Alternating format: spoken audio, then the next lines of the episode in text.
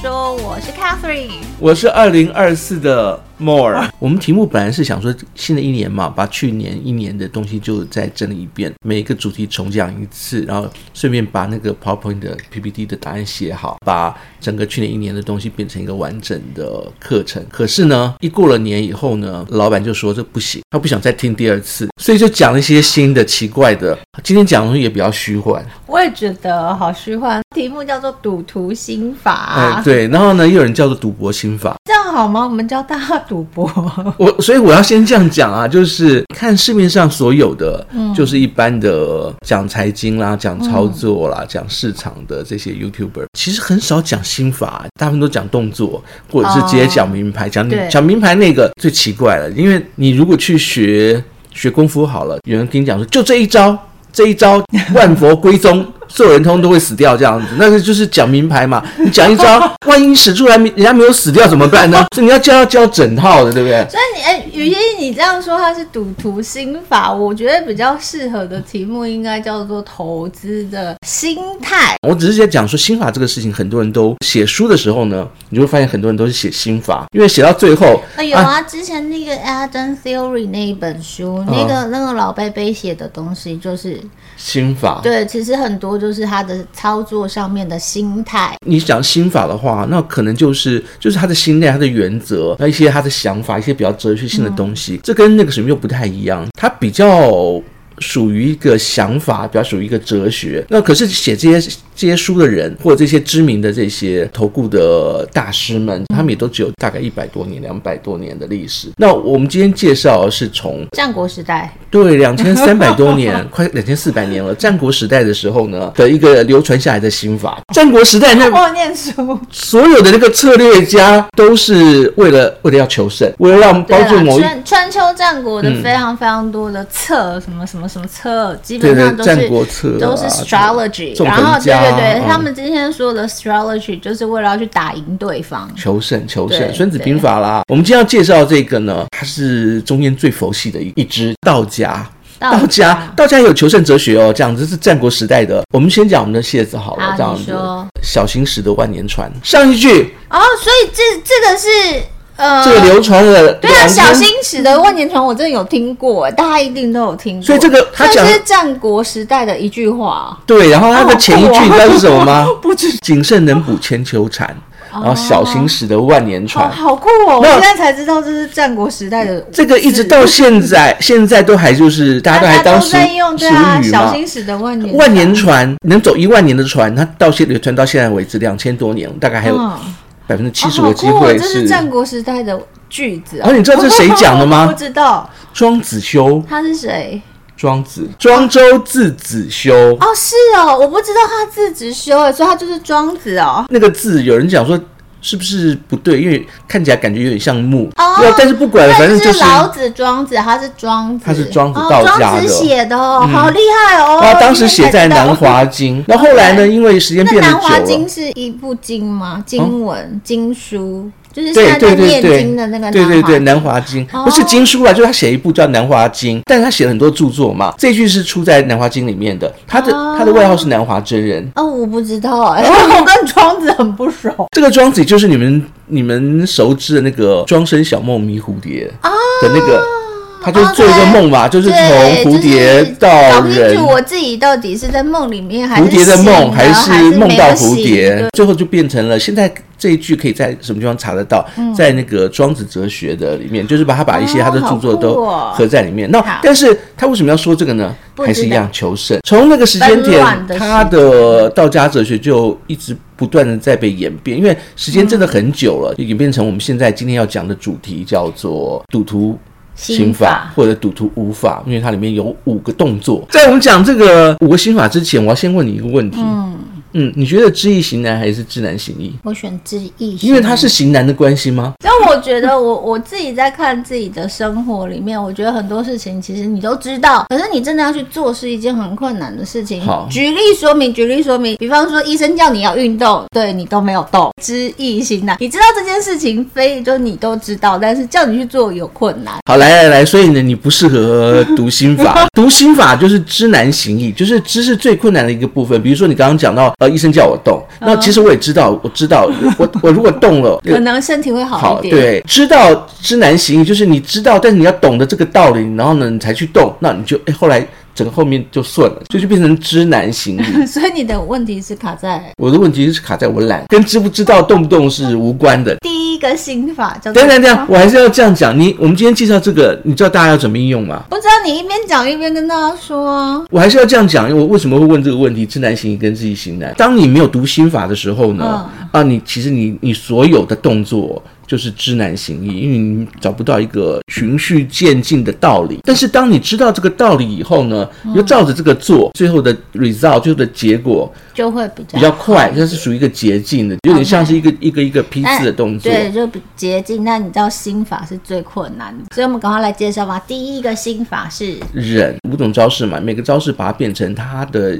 这个心法在讲什么？它的重点在什么地方？它在哪里可以应用？我还是要再说一遍，就是一般我们还有其他的一些节目嘛，比如说像是下午茶，下午茶就是我们会分析，把统计数据拿给大家看，对，然后跟大家讲说这个时间点什么时候，呃，什么样的统计在什么样的板块或者类股里面它是比较有支撑的，嗯，有些原因的，比如说你要做一周的或做一个月的，嗯、哪些东西是比较有优势的？之后呢，我们可能会在下午茶里面去呃秀一次我自己的。操作，然后大家可以跟着看看，就是跟着这个方法啊去操作一遍。嗯，所以这个是动作，你看完人家怎么去做，怎么去打，然后呢，你可以把它变成自己的东西去打去做。可是呢，心法。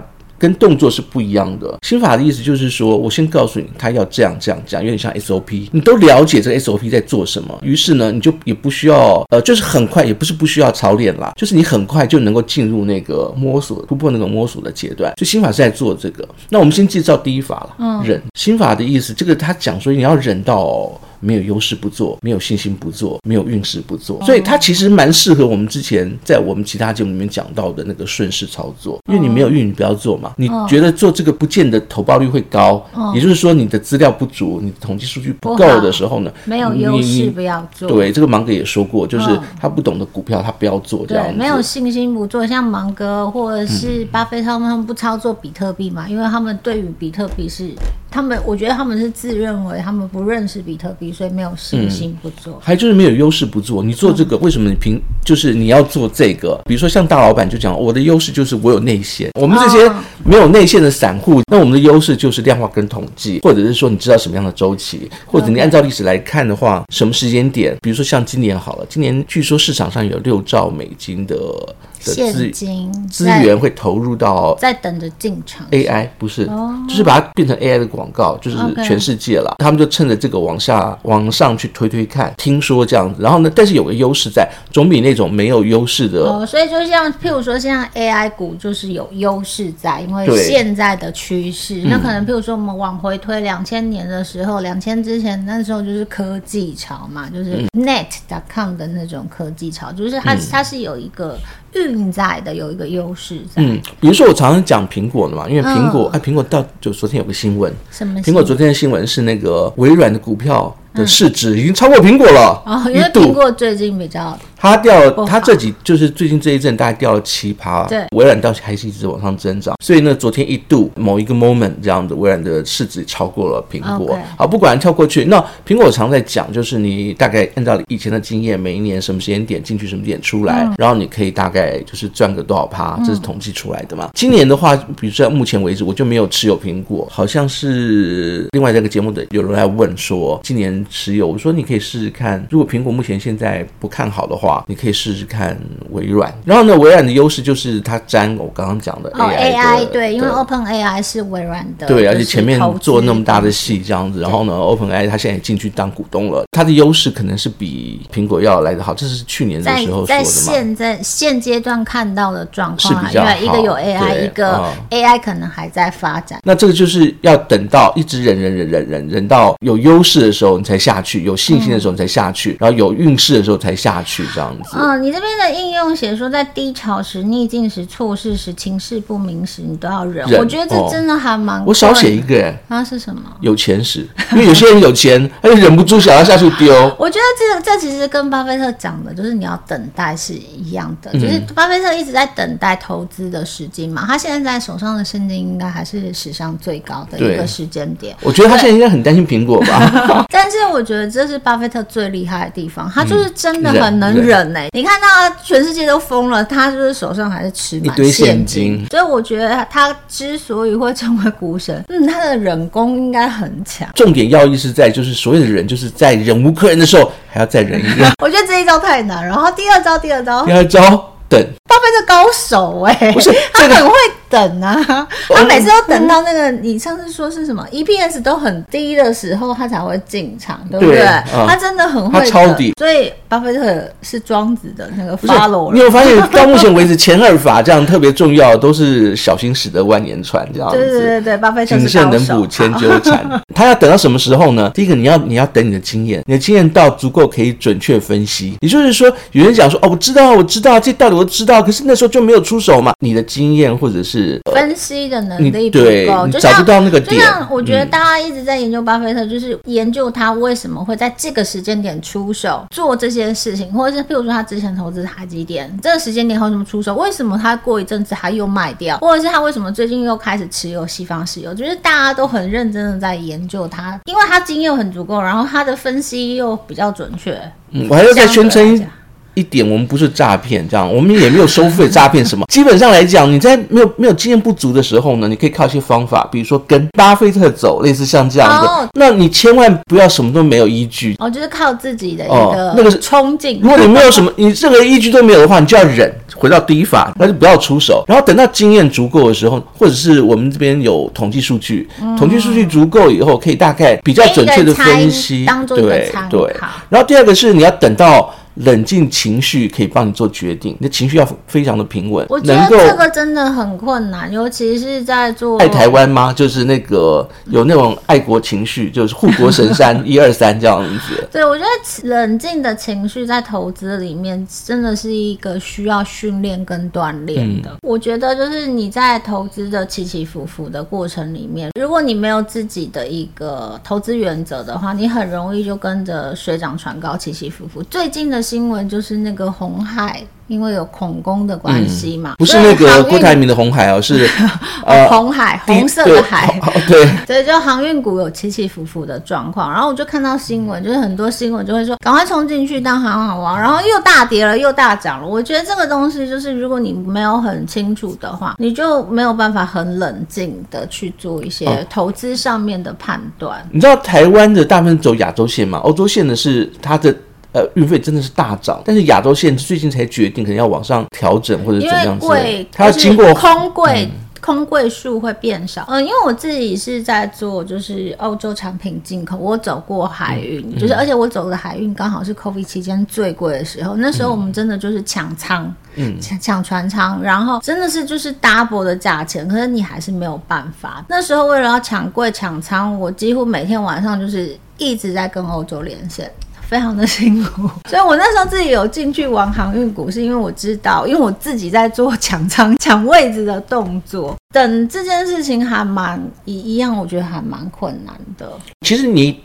到了可以出手的时候，你会知道，因为我们这边讲说你要等到什么时候，你要等到胜率你能确定的时机。如果觉得这是有困难的话，也欢迎参加我们的下午茶，因为我们下午茶哦，大概就是每个月会统计，然后呢，统计历年来，我们连胜率都会比较准确的把它做一个统计数据出来。这样，对，那我觉得这个等除了你要等进场时间，还要等出场时间，也是一个很困难的动作。我们举例说明，之前像那个 Tesla 不是涨涨涨涨涨，它可能从就是两百多一直涨到一千多，所以我觉得很多人很想说，哎，涨到三百我就开始出手，就很开心。然后你怎么知道它就涨到一千了？哎哎，只要等，我们有一个话题，去年的这个时间点，你知道我们在谈什么？不知道。去年这个时间点快到二月的时候，你忘记了？忘记了。二二月那个俄乌战争开战，哦，俄乌开战的那一年，然后我们聊一聊聊一聊，那时候还不晓得它到底会不会开战。然后后来忽然有一则新闻是那个那时候二月多吧，美国的那个 Kansas 在哪边有一个飓风可以去买房屋修缮股，现在是一月底了。然后呢，财报过以后。后，你就可以马上看一看房屋修缮规划，但是要等新闻啦。我们是等东风，然后等呃 等飓风，然后等二月。所以等其实也不是一件很容易的事。嗯，然后呢，它的应用是就是你只要知道，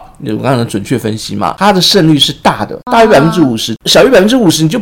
不用进去了嘛，你的赔率就比较大嘛。胜、嗯、率大于百分之五十的时候，对，但但那就是胜率大于百分之五十的时候，你就可以进场。那当然你的胜率就会比较高，但是也没有绝对。对，也没有绝对。但是比如说胜率是百分之八十的时候，你除了进场以外，你可以大注进场。然后呢，它的要义给大家讲一下，就是它的重点是在一定要等等等等等，等到我们占优势，我们风头很盛的时候，觉得哎一出手对方就。死光光的时候呢？我觉得这个就拿巴菲特来讲，他就等等等等，等到那个日本股市跌乱七八糟的时候，他就进场了。巴菲特投资日本股市，大概就属于这个状况。第三个心法稳，我们刚刚讲人等稳，这是第三个。第三个其实我我觉得我不常讲，但是你一定你一定会发现，我们每次在做下午茶的时候呢，都在讲说，哎，赚了，比如说我随便这样讲，十六趴。就 MOL 的投报率有时候都很高，可能是十五 percent、二十 percent。可是因为他的投资本金其实没有很高，每一笔都是十分之一，所以他的他赚的钱可能就是，譬如说三百块美金，for example。我我为什么要用十分之一？基本上要保留实力。我我这样讲好了。那比如说我赚一百六十趴，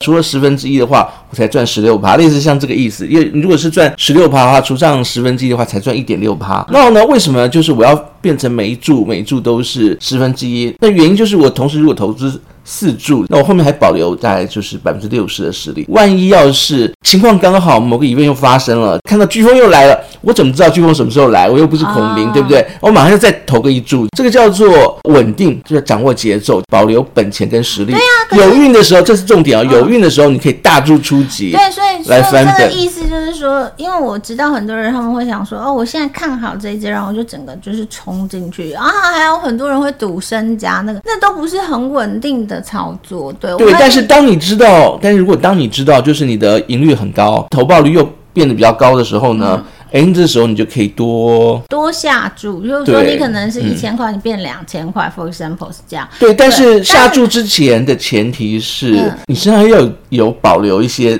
就是现金跟实力。我觉得回过来。讲就是，我觉得股票投资我都不会拿紧急备用金或是生活上面的费用去玩，嗯、我我用的钱就是多出来的钱，基本上它不会影响到我的生活，这个很重要。就是你当然不行这样子，如果万一要是、那很多人是压身家，那个就更可怕。你如果一个一个没看准，或是因为你真的不知道未来的情势会是怎么样，拿、嗯、一个坏消息出来，你压的东西就刚好大跌，那就惨了。我自己在看我自己的投资，我就会我就说我每次都是。一千块美金嘛，我有想过，哎，如果丢五千块进去，那我我就是赚五十块，就变成五倍，就两百五十块，好多这样子，就差很多。可是我我想，就我每次都会这样想，但是我每次都还是没有这样做，因为我就是觉得，哎，我没有那么有把握。他就啊，他不是叫你杠杆，他是叫你保留。对对对，我手上要有零息，一定有。对，又要有一些。但我的意思是说，因为我就觉得我对于情势没有那么，就是局势，或是我现在的判断我没有那么把握，所以我宁可就是还是用一千一千块去下注。嗯，对。那如果赔了，那也是我赔得起。重点是在就是说，跟一个道理一样，如果你用一万去赢个一千，就是赢个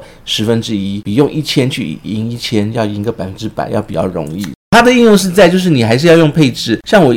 一般习惯就是把它分成十份嘛。大运的时候呢，你就可以出奇，觉得哎，今天运势就很好，或者今天的落差就很大，就可以来一个就是选择权，或者是说翻本的时候，这这个很常见哦。比如说今天你买什么东西，它亏钱了，如果假设说我觉得它只是短期的，它会再回来，你很有信心的话，你就可以加码摊一下，嗯，然后它可以赢的时候，你就可以跑掉，就不会亏了。这个例子非常多，但是这个前提就是你要有还有本金本金，你要保留资源。所以像猫，它可能就是。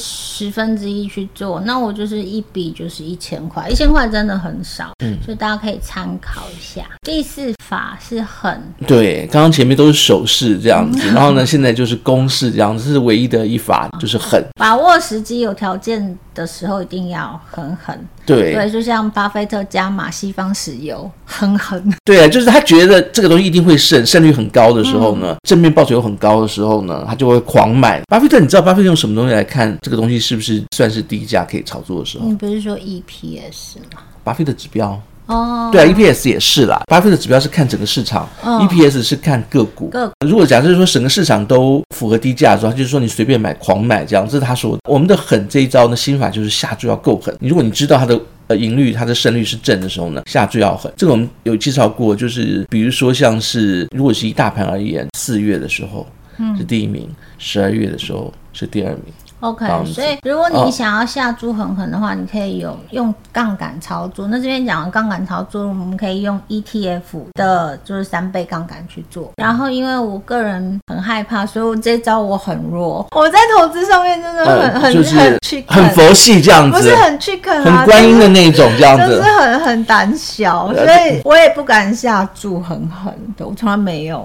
我还是要讲一下，就是它的那个要义重点，就是在有条件的时候一定要狠。最出名的例子就是那个、呃、大卖空的那个吗？不是不是，那是？是那个索罗斯哦，索罗斯哦哦，对，索罗斯当时他就讲说，他跟他所有的交就是基金会里面的人讲说，这么好的机会，你去卖了卖了家产、倾家荡产去借，你都要整个就是 all in。他现在真的很狠，把整个的国家弄垮。然后他练的是就是必要时机你要做的杠杆。第五法，第五法叫做滚滚的意思就是不是屈辱的离场，而是要潇洒的离场。所以潇洒的时候，就是等于你赚钱的时候呢，你要能够及时离场；输钱的时候呢，你要能够舍得离场。我想很多人虽然平常不讲，但是很多人大家都有这样的经验。我有赚过这一只，直到哎，怎么不晓得就亏了？亏到以后不仅该赚的没有赚到，嗯，而且就是最后离开的时候，你又舍不得赔这么多。对，所以我觉得在操作美股，我分享一下，我最近因为就是 Amazon，就是我有挂单，因为不是说就是消费季已经快结束了嘛，那 Amazon 属于就是非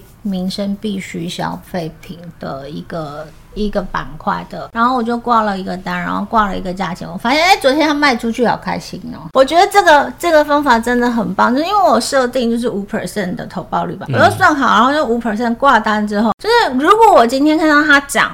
它可能涨超过我设定的价钱，我会舍不得卖，所以我就干脆挂单。然后挂单的时间好像是去年十二月底，然后我就算好就挂单，然后就挂长单嘛。反正他卖掉就卖掉了，然后我也不会舍不得，因为反正想说，那反正他卖掉就卖掉了。我觉得人的心态就是这样。然后我昨天看，就是他好像卖到最高点，然后一卖掉之后它又跌下来。可是如果如果我没有挂单，我就会想说，哎、嗯，那它可不可以再冲上去，再冲上去？对，我觉得这个是投资上面很容易碰。到的一个心态，所以我就自己要求自己，就是锁一个投报率，然后挂单，然后卖掉就就卖掉。本来应该下午才来讲，但是我这边稍微提一下。嗯、你觉得这个礼拜是跌还是涨？我不知道，我我很久没有看股票，我不是才刚玩回来。每天开盘的时候都是跌的，然后呢，哦、那个就是低开，然后都大部分都高走，那、哦、下面就是。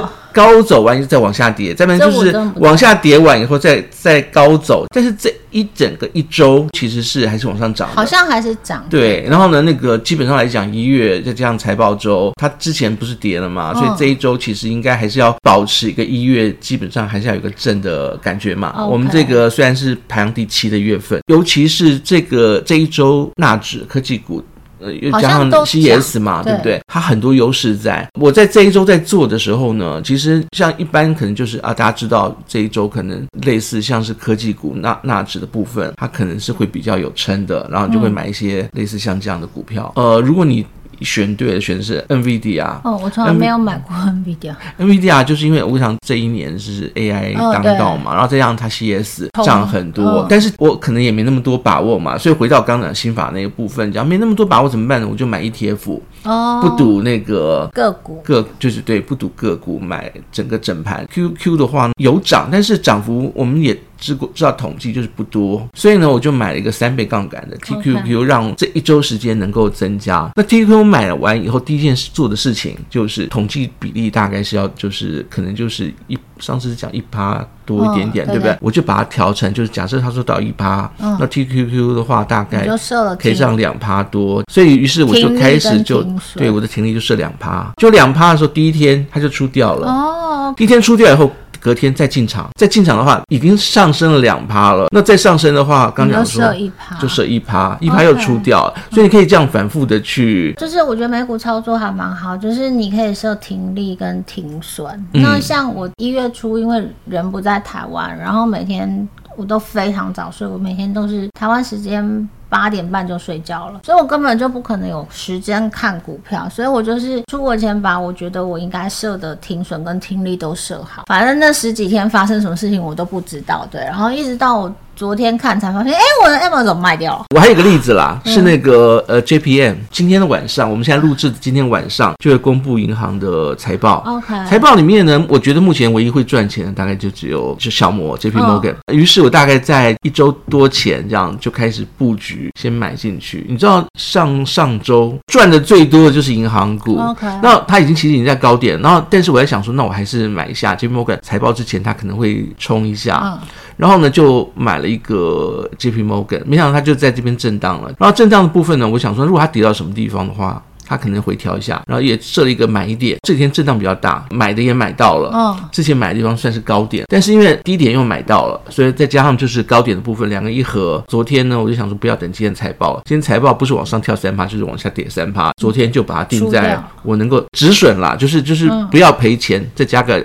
比如说五毛钱，就看看能不能出掉，就出掉了。有人会讲说，明明今天你就可以赌啊，这为什么？可能有可能跌三 percent。对，但是我就回钱就是没有赔，有回来一点点我就算了，这样然后我觉得还有一个重点在滚这件事情上，就是你的投资金额是锁死的，赚的钱要 cash out。就莫一直在讲你要 cash out，所以像我就是每一笔就是一千块，然后我全部拿来做短期投资，就是一万块美金，我没有再更多了。每次譬如说，哎，我最近赚那个 Amazon 可能。就比如说赚一百块好了，那一百块就是 cash out，我就没有再把这个就是一万块再加一百块进去投，我不会做这件事情。就是那一百块赚钱了就要抱着钱跑，就是输钱也要潇洒离开，所以就是一定要做停损的动作，你一定要学会存利，然后控制获利，来确定你的盈率。嗯、好，最后我们就把这个无法讲一下五个字：人等文横滚。下整理一下，回到初心，其中那个忍的话，它是要看周期，看你的就是时间运势时间，看它的盈率到的时候呢，你要忍到这个时间点，胜率高的时候再出手。胜率高其实是等啦，你要能够清楚的知道你的胜率，然后清楚能够计算，等到那个时间点再出手。稳的部分是要看配置，配置的话呢，不要一次就 all in。我看过好多，前面是股神。